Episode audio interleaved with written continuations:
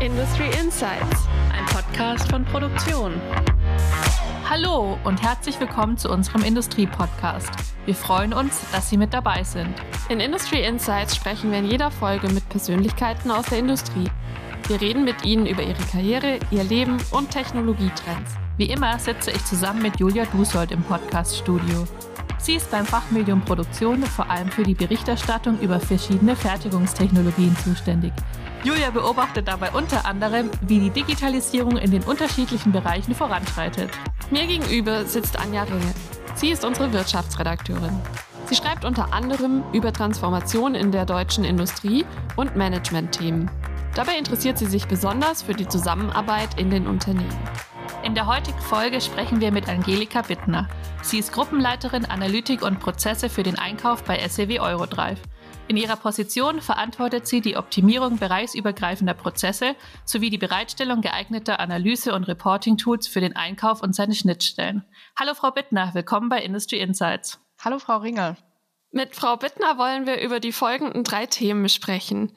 Wie die Digitalisierung im Einkauf voranschreitet, was im Bereich Change Management getan wird und welche Rolle da Tandems spielen und wie wichtig Risikomanagement ist. Wir freuen uns, mit Ihnen, liebe Hörer und Hörerinnen, und mit Frau Bittner diese Themen genauer zu beleuchten. Zu Beginn mal die Frage, Frau Bittner. Der Welthandel und der Einkauf ist ja momentan sehr dynamisch und die Situation und die Ausgangslagen ändern sich ja fast täglich. Wie viele schlaflose Nächte hatten Sie denn deshalb schon? Muss sagen, ich glaube, da sind meine Kollegen aus dem Facheinkauf eher die Betroffenen, die wirklich schlaflose Nächte haben und auch davon berichten. Und das ist eigentlich auch, wo ich dann auch mit meinem Team versuche zu unterstützen, dass wir halt geeignete Reporting-Tools oder auch andere Tools zur Verfügung stellen, damit die Kollegen da nicht mehr allzu viel schlaflose Nächte haben. Ja, über diese Tools und was sie da genau tun, wollen wir später auch noch sprechen, natürlich. Aber damit unsere HörerInnen sie erstmal noch ein bisschen besser kennenlernen, haben wir wie immer was vorbereitet. Genau. Und zwar haben wir für jeden so ein paar Entweder-Oder-Fragen vorbereitet und Sie müssen sich einfach für eine der beiden Optionen entscheiden. Julia fängt einfach mal an. Sie arbeiten ja in Baden-Württemberg. Baden oder Württemberg? Baden. Spätzle oder Maultaschen? Spätzle. Zum Feierabend Serie schauen oder ein Buch lesen? Serie schauen. Urlaub, nah oder fern? Fern. Mehr Geld oder mehr Freizeit? Mehr Freizeit. Homeoffice oder Büro? Hm, Homeoffice und Büro. Ich finde beides gut. und im Unternehmen duzen oder siezen? Duzen. E-Mail oder Anruf? Anruf. Sie haben ja auf einem Symposium auch schon einen Vortrag gehalten. Lieber selbst den Vortrag halten oder der Diskussion lauschen? Der Diskussion lauschen. Künstliche Intelligenz oder menschliche Intelligenz? Menschliche Intelligenz. Das war es auch schon. Sie sind erlöst von den Entweder-Oder-Fragen. Vielen Dank. Und da haben wir, denke ich, schon einen kleinen Eindruck bekommen. Die Frage mit der künstlichen Intelligenz haben wir schon mit einem kleinen Hintergedanken gestellt. Und zwar ist die KI ja auch ein Teil der Digitalisierung, mit der Sie sich viel beschäftigen und die Industrie wird immer digitaler. Wie sieht das denn im Einkauf an? Wie digital ist der Einkauf schon? Mhm. Also der Einkauf bei SW Eurodrive ist schon sehr digital. Sie müssen sich vorstellen, dass wir halt aus dem Headquarter heraus auch weltweit die Niederlassungen eben beliefern, sowohl mit Fertigprodukten als auch mit Halbfabrikaten und auch mit einzelnen Komponenten. Und dementsprechend ist es auch die Aufgabe des Einkaufs für die Materialversorgung, diese sicherzustellen. Und ähm, gerade in der Serienbeschaffung müssen wir einen sehr hohen Automatisierungsgrad haben, sonst können wir es gar nicht bewerkstelligen. Wir reden hier von 270.000 Bestellungen pro Jahr, die durchs System laufen. Und automatisiert geht nur, wenn es digital ist. Was würden Sie so sagen, ist die digitale Strategie, die einfach da dahinter steckt? Also grundsätzlich hat sich die SW Eurodrive dazu entschlossen, dass wir halt mit diesen digitalen Prozessen, die jetzt sehr, sehr stark gepusht werden im ganzen Unternehmen, einfach auch Wettbewerbsvorteile schaffen wollen, dass wir dadurch einfach auch in der Supply Chain viel kürzere Durchlaufzeiten haben und unseren Kunden zum einen viel schneller die äh, bestellten Produkte zur Verfügung stellen können, zum anderen aber auch neue Technologien nutzen möchten, um neue Produkteigenschaften bereitzustellen, was eben auch dann dem Kunden einen Mehrwert bietet. Digitalisierung ist ja ein Bereich, der jetzt nicht irgendwann das Ziel erreicht ist, sondern es wird, geht ja immer weiter. Können Sie vielleicht so einen kleinen Einblick geben, was noch kommt oder was jetzt gerade noch die Herausforderungen sind, was Sie noch lösen mhm, wollen? Genau. Also wie Sie sagen, also die Digitalisierung gerade in den Beschaffungsprozessen, da haben wir schon seit vielen Jahren im Einkauf die Hausaufgaben gemacht, auch zusammen mit den Schnittstellen wie Intralogistik, Disposition und so weiter. Die Herausforderung ist aber mit dem Wachstum des Unternehmens auch diese hohe Automatisierungsquote zu halten. Das heißt, das ist ein stetiger Prozess, da müssen wir immer dran arbeiten. Wir nutzen jetzt neue Tools, was beispielsweise das Process Mining, dass wir halt auch wirklich auf Knopfdruck sehen können, wo gibt es denn Prozessausreißer, wo gibt es denn noch manuelle Eingriffe, um da wirklich auch die Ursache zu identifizieren und dann gemeinschaftlich eben dran zu gehen diesen Prozessschritt auch zu digitalisieren und zu optimieren. Das heißt, in dem Sinne nutzen wir auch die neuen Tools, um einfach bei der Prozessoptimierung und Digitalisierung da auch schneller, effizienter voranzukommen. Ja. Zum anderen natürlich KI ist auch ein Thema. Ähm, das wird ja auch überall angeboten mittlerweile, aber auch da muss man sagen, wenn man mal dann da hinter die Kulissen guckt, ist nicht immer alles so, wie es denn dann auch ja nach außen hin dargestellt wird. Da geht es um Datenqualität. Kann man sich wirklich auf die Daten verlassen? Was spuckt dann so eine KI dann auch aus? Kann ja auch wirklich auch in die falsche Richtung gehen. Deswegen war auch vorhin meine Antwort eher menschliche Intelligenz, die dann vielleicht durch die KI unterstützt wird, ja. Wir haben es ja auch schon angedeutet oder gesagt, dass Sie sich auch mit Analysetools und so weiter beschäftigen. Warum ist denn gerade in so einem digitalisierten Einkauf das Reporting und die Prozessoptimierung so wichtig? Also Sie müssen sich vorstellen, wir arbeiten hier auch mit einer sehr großen Lieferantenbasis zusammen, weil wir bei SEW ein sehr breites Produktspektrum haben und wir haben auch immer wieder neue Produkte, wo dann auch neue Komponenten hinzukommen. Mhm. Und äh, da ist es zum einen aus dem Risikoaspekt eben wichtig, dass wir auch aus dem Facheinkauf eben hier Tools an der Hand haben, um diese große breite Lieferantenbasis tracken zu können und die Lieferantenperformance messen zu können. Da kommen die Reporting-Tools zum Zug. Zum anderen aber auch, was jetzt so das Lieferantenmanagement per se auch betrifft, also Vorbereitungen auf Vertragsverhandlungen, Lieferanten über die Performance zu diskutieren. Dann aber auch, was die Reichweite von Materialien betrifft, dann auch mit Schnittstellen gemeinsam, gerade während der aktuellen Situation, eine gemeinsame Datengrundlage zu nutzen, um hier Entscheidungen oder auch Maßnahmen gemeinsam fällen zu können. Und da sind halt die Reporting-Tools sehr, sehr wichtig, um Transparenz zu schaffen, um hier ein Steuerungstool den verschiedenen Schnittstellen an die Hand zu geben. Und was unser Ansinnen ist, dass wir möglichst solche Self-Service-Tools zur Verfügung stellen. Also dass Ad-Hoc-Auswertungen wirklich von den Anwendern selber in diesen Reporting-Tools durchgeführt werden können. Können Sie vielleicht mal ein Beispiel geben, um was für Art von Reporting es da geht? Also es gibt jetzt beispielsweise im Einkauf die operative Lieferantenbewertung beispielsweise. Die findet im SAP ERP statt. Nichtsdestotrotz haben wir das in unserem äh, Reporting-Dashboard mit aufgenommen, so dass quasi der Einkäufer zunächst einmal in seine Warengruppe einsteigt und sieht, okay, wie ist die Performance in der Warengruppe an für sich, also was die Liefertermintreue betrifft, die Reklamationsquote und so weiter, kann sich dann aber runter navigieren auf den einzelnen Lieferanten oder bis runter auf die einzelne Bestellposition. Mhm.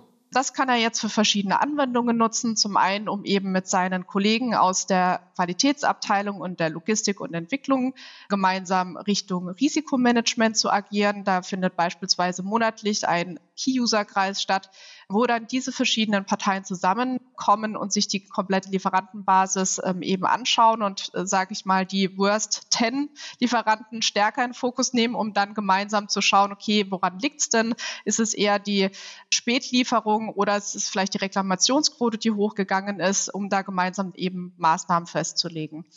Zum anderen aber natürlich auch für die Vertragsverhandlungen, dass er hier eben auch sieht, okay, wie steht jetzt mein Lieferant neben den anderen Lieferanten da, wenn er halt Multisourcing betreibt, um auch hier zu sehen, lohnt es sich, einen Teil des Beschaffungsvolumens vielleicht umzuschiften oder gar einen neuen Lieferanten zu identifizieren. Aber auch in der Zusammenarbeit mit unseren Schnittstellen, was jetzt Automatisierung betrifft, hilft uns das Reporting.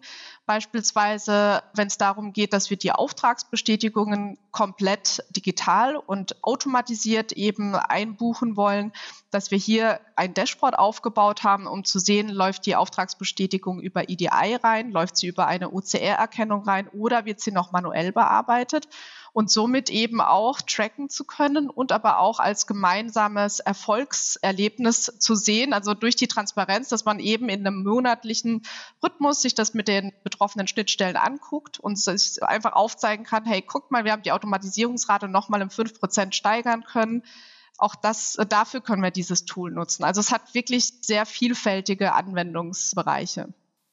Das klingt auf alle Fälle sehr spannend und dass es sehr, sehr viele verschiedene Reportings gibt. Was wir auch interessant und spannend fanden, dass Sie bei SEW Eurodrive jetzt eine werksübergreifende Standardisierung für die Beschaffungsprozesse einführen. Und da könnte ich mir vorstellen, dass das bei einem internationalen Unternehmen sicher auch herausfordernd ist, oder? Auf jeden Fall, auf jeden Fall. Also tatsächlich haben wir letztes Jahr im Sommer gestartet mit 13 Teilprojekten und eigentlich geht es jetzt erstmal darum, in Deutschland die Prozesse werksübergreifend zu standardisieren. Mhm. Warum machen wir das so? Zum einen haben wir da schon Defizite festgestellt in den Beschaffungsprozessen. Und wenn wir von Beschaffungsprozessen sprechen, dann geht es nicht nur um den Einkauf, sondern das ist ja ein Zusammenspiel mit der Disposition, mit der Intralogistik, mit der QS-Abteilung bis hin zum Versand, Zollabteilung. Also viel, verschiedene Fachbereiche, die da mitspielen.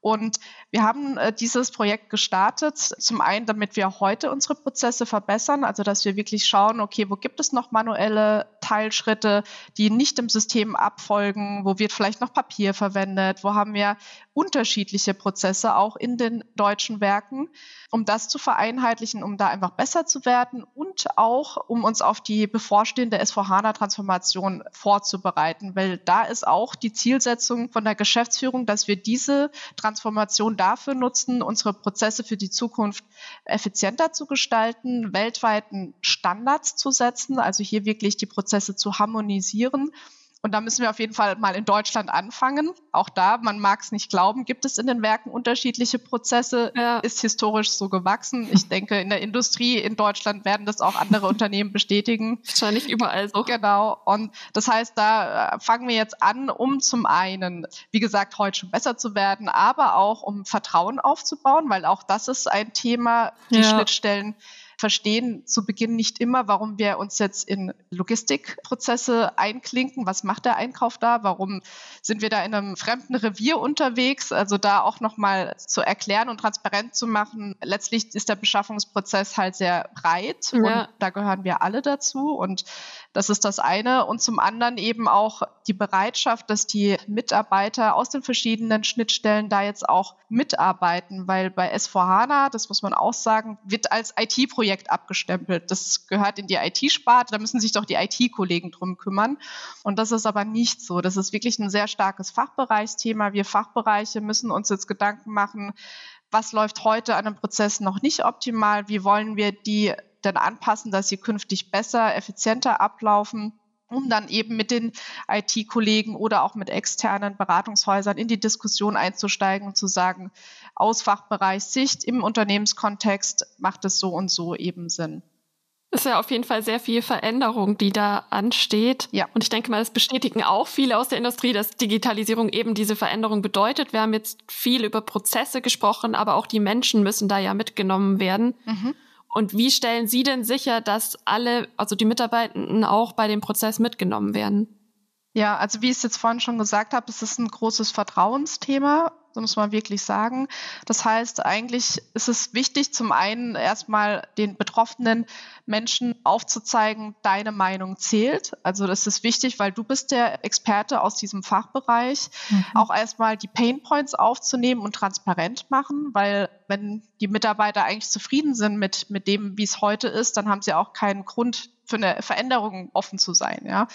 Dann eben auch die Vision aufzuzeigen, wo wollen wir denn hin, wie stellen wir uns denn die Zukunft vor, welchen Mehrwert hat der Einzelne, welchen Mehrwert erbringen wir dann auch für das Unternehmen.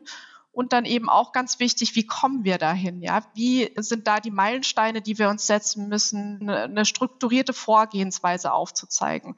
Und auch während so einem Projekt dann eben dann auch immer für Transparenz zu sorgen, dass halt dann auch klar ist, jedem Beteiligten, wow, jetzt haben wir diesen Meilenstein geschafft. Das bedeutet, dass wir da und da schon besser sind. Was ist jetzt die nächste Aufgabe?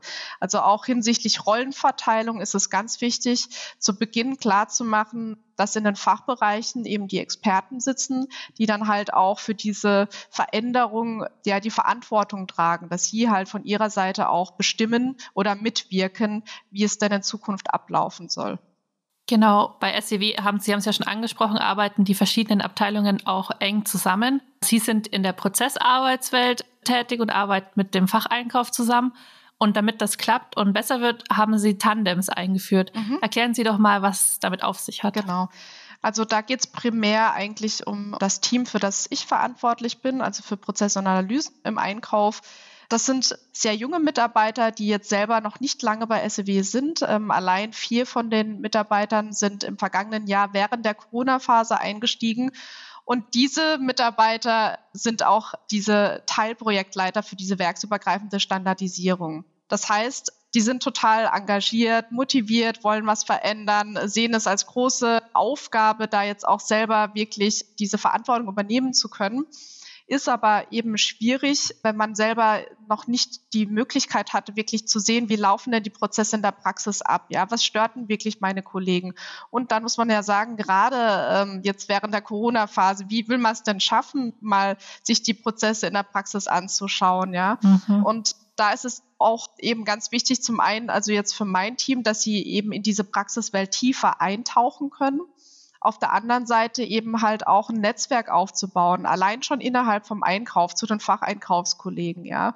Und so habe ich mich dann mit meinen Kollegen ähm, aus dem Facheinkauf zusammengetan, mit den Führungskräften. Und wir haben das besprochen, wie, wie schaffen wir es, dass wir quasi eine Win-Win-Situation schaffen, ja, dass eben die Prozessmanager und Projektmanager eben in die Praxiswelt eintauchen. Und auf der anderen Seite der Facheinkauf dadurch bessere und schnellere Lösungen zur Verfügung gestellt bekommt für die Pain Points, ja. Und zum anderen auch, wenn es dann um die S4HANA-Transformation geht, ein gutes Gefühl dabei hat, wenn eben dann die Prozessmanager den Einkauf vertreten, ja. Und haben dann gesagt, ja, eigentlich müssten wir das Einarbeitungsprogramm, das ich für meine Mitarbeiter habe, erweitern, um das Einarbeitungsprogramm von den Facheinkäufern, ja. Mhm. Das heißt, wir haben da Tandem-Teams aufgebaut, also dass jeweils ein strategischer Einkäufer und jeweils ein operativer Einkaufskollege sich mit einem Mitarbeiter aus meinem Team zusammengetan haben und die haben dann quasi die verschiedenen Themen, die im operativen Alltag anfallen, bei der Beschaffung eben sind sie durchgegangen im System, so dass dann auch die Mitarbeiter aus meinem Team dann auch wirklich selber mal Hand anlegen sollten oder mussten, um einfach da besser reinzukommen. Mhm. Aber auch so, was das Lieferantenmanagement betrifft, also die strategischen Themen, sich das mal näher anzuschauen. Und auf der anderen Seite eben die Facheinkaufskollegen, denen aufzuzeigen, hey, guck mal, kennst du schon diese neue Funktion in dem Tool? Weißt du, wie man damit umgeht? Also, so dass halt wirklich so eine Win-Win-Situation dann eben stattfindet. Und jetzt sind es knapp fünf Monate, seitdem wir dieses Projekt gestartet haben.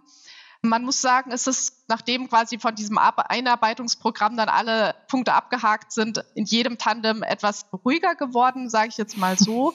Aber sowohl jetzt meine Mitarbeiter als auch die Facheinkaufskollegen haben gesagt, es hat auf jeden Fall sehr viel gebracht, allein durch den Austausch, der da stattgefunden hat dann eben auch Know-how-Aufbau und diese festen Ansprechpartner haben sich jetzt äh, halt auch etabliert. Das heißt, wenn man mal zwischendurch eine Rückfrage hat, sei es jetzt an ein Tool oder sei es eben an einen Praxisfall, weiß man, wen man ansprechen soll. Und man möchte das auch so beibehalten, dass eben solche Pain Points, die bei den Facheinkaufskollegen doch immer wieder auftreten, dass die bei uns gesammelt werden, wir das zentral besprechen, wie wir damit umgehen und da auch dann für schnelle Lösungen eben sorgen. Insofern, ja, glaube ich, hat es sich für beide Seiten gelohnt und wir werden daran festhalten. Gibt es denn Beispiele, was dadurch jetzt aufgefallen ist, worauf man vielleicht nicht gekommen wäre, hätte man diese Tandems nicht eingeführt? Ja, also beispielsweise das das ist was, ja, womit wir jahrelang schon im Facheinkauf arbeiten, sind die Mengenkontrakte, dass es da eigentlich den Kollegen an Transparenz gefehlt hat, wann so ein Mengenkontrakt dann eben ja die Grenze erreicht hat, dass ein neuer Mengenkontrakt angelegt werden soll.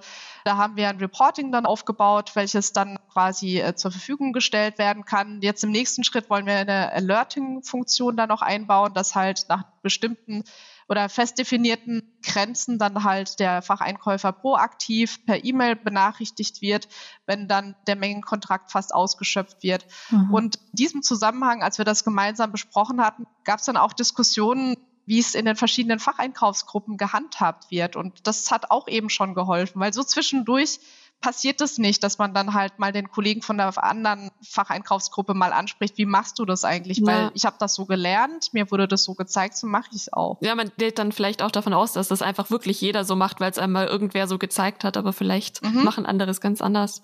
Genau. Genau, ja, das stimmt.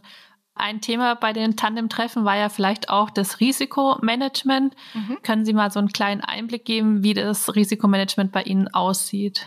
Also das Risikomanagement ist auch gerade zu den aktuellen Zeiten eben ein sehr wichtiges Thema im Facheinkauf, genau.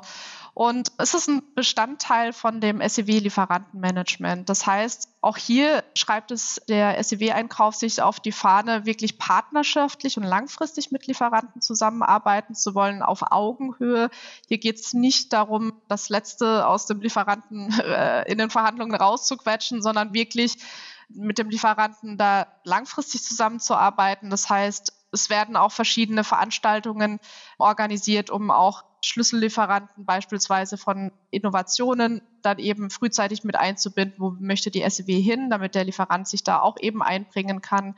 Es geht darum, dass man dem Lieferanten auch aufzeigt, wir tracken, wie du performst. Also das ist diese operative Lieferantenbewertung, aber auch die strategische Lieferantenbewertung, die dann gemeinsam mit QS-Entwicklung und Logistik vorgenommen wird, um einfach auch Lieferanten, die eine viel größere Nummer sind als die SW beispielsweise, durch dieses professionelle Auftreten nach außen darzustellen, auch wenn wir jetzt per se kein A-Kunde bei dir sind, für uns ist die Zusammenarbeit so wichtig und das hat auch wirklich bewirkt, das haben wir jetzt auch während Corona festgestellt, dass wir dennoch wie ein A-Kunde behandelt werden, ja, weil die Lieferanten auch dann einfach sehen, die SEW ist an dieser nachhaltigen und langfristigen Beziehung interessiert und da tut sich bei der SEW auch viel. Wir wachsen und möchten gemeinsam diesen Weg eben auch gehen. Und in Anbetracht dessen das ist zum einen wichtig im Risikomanagement eben diese, diese vertrauensvolle Zusammenarbeit mit Lieferanten, dass wir auch frühzeitig eben informiert werden, wenn irgendwas im Argen liegt. Also wirklich so diese Beziehung. Zum anderen kam auch hier wieder das Reporting-Tool zum Einsatz, dass wir eben anhand der Reichweitenanalyse eben sehen konnten, okay, welche Kundenaufträge sind denn womöglich von Beschaffungsengpässen betroffen und haben dann eben auch den Fokus speziell auf diese kritischen Materialien legen können, ja. Das hat allein in der Zusammenarbeit auch geholfen, zwischen Einkauf, Disposition und äh, Fertigung, mhm. aber hat auch den Einkauf mit dem Vertrieb zusammengeführt. Also das war vorher nicht so.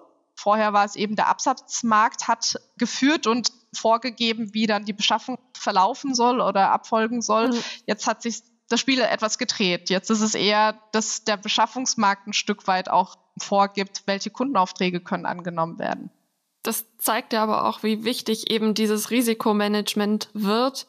Wir haben da auch ein Zitat gefunden von Gundula Ulla, der Vorstandsvorsitzenden von dem Bundesverband für Materialwirtschaft, Einkauf und Logistik. Und sie sagt, dem aktuellen Stimmungsbild unter unseren Mitgliedern zufolge haben der anhaltende Mangel an Rohstoffen und die damit verbundenen Lieferengpässe die Corona-Pandemie als zentrale Herausforderung im Tagesgeschäft des Einkaufs abgelöst. Mhm. Deshalb auch jetzt unsere Frage, haben Sie denn eine Art Frühwarnsystem, um Lieferengpässen vorzubeugen? Ja, tatsächlich hat sich eigentlich herausgebildet aus unserer digitalen Strategie aus dem Einkauf. Ich habe es ja zu Beginn gesagt, von der äh, Unternehmensführung ist die Zielsetzung, dass wir halt ja Mehrwerte auch gegenüber den Kunden schaffen, dadurch, dass wir kürzere Lieferzeiten gewährleisten können, indem wir halt auch in der Supply Chain die Durchlaufzeiten stark reduzieren oder verkürzen. Und dementsprechend war ein Punkt von unserer Einkaufsstrategie, dass wir die atmende Wertschöpfungskette sicherstellen möchten. Das heißt, wir haben eigentlich schon vor zwei Jahren damit begonnen, dass wir gemeinsam mit den Kollegen aus dem Vertrieb, Disposition mit der IT ja ein Projekt gestartet haben, wie wir denn die Verkaufsbelege runterbrechen können auf die Sachnummerebene und somit eben ein Report aufbauen möchten, um zum einen zu sehen, welcher Verkaufsbeleg hat Materialien, die kritisch sind und auf der anderen Seite eben, wenn wir ein Material eingeben, zu sehen, okay, welche Verkaufsbelege sind davon eben betroffen. Und das haben wir so weit ausgebaut, dass wir das jetzt auch wirklich Frühwarnsystem nennen. Eine Datengrundlage, wo dann eben die verschiedenen Fachbereiche sich zusammentun können, ähm, um wirklich basierend auf einer zentralen Entscheidungsgrundlage dann zu diskutieren, wie wir hier vorgehen. Mhm. Und da muss man auch dazu sagen, es geht nicht alles nur systemgestützt. Letztlich müssen die Menschen eben dann sich abstimmen und gemeinsam eine Strategie festlegen und ja. genau. Um nochmal den Bogen zu unserem ersten Thema Digitalisierung zu spannen. Das heißt, auch im Risikomanagement spielt die Digitalisierung eine immer wichtigere Rolle.